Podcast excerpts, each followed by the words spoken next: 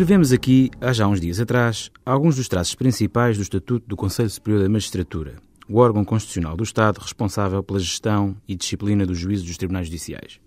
Trata-se de um órgão de composição pluralista, no modo de designação dos seus membros, uns eleitos pelos juízes, outros designados pela Assembleia da República, e que é presidido, a título de inerência, pelo Presidente do Supremo Tribunal de Justiça.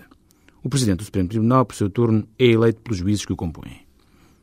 Além da Constituição, onde encontramos nos artigos 217 e 218 os elementos essenciais do regime, a definição genérica das competências e da emissão do Conselho Superior da Magistratura e a sua composição, e por isso se trata de um órgão constitucional, o desenvolvimento das regras que vinculam a organização, o funcionamento e o exercício de competências do Conselho encontramos no Estatuto dos Magistrados Judiciais, onde se contém igualmente, e como seria de esperar pela designação que ostenta,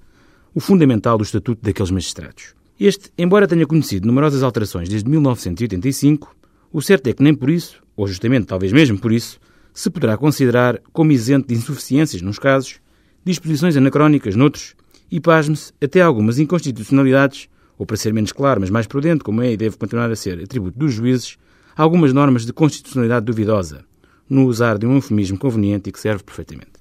Estas questões, à primeira vista um pouco esotéricas e desligadas dos interesses dos cidadãos, se não mesmo do mundo da vida, são, na verdade, do maior relevo prático e projetam-se necessária, embora indiretamente, no desempenho da função de julgar.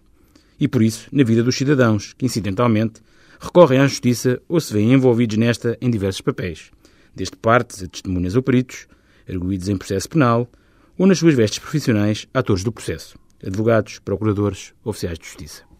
Hoje chamamos a atenção para um desses aspectos, o anacrónico regime, quer substantivo, quer processual, de impugnação das decisões do Conselho Superior da Magistratura. Já não falamos, pois já o fizemos aqui mesmo,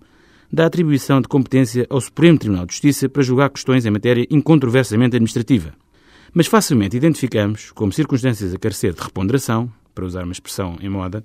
a enorme discrepância dos prazos de impugnação das decisões do Conselho.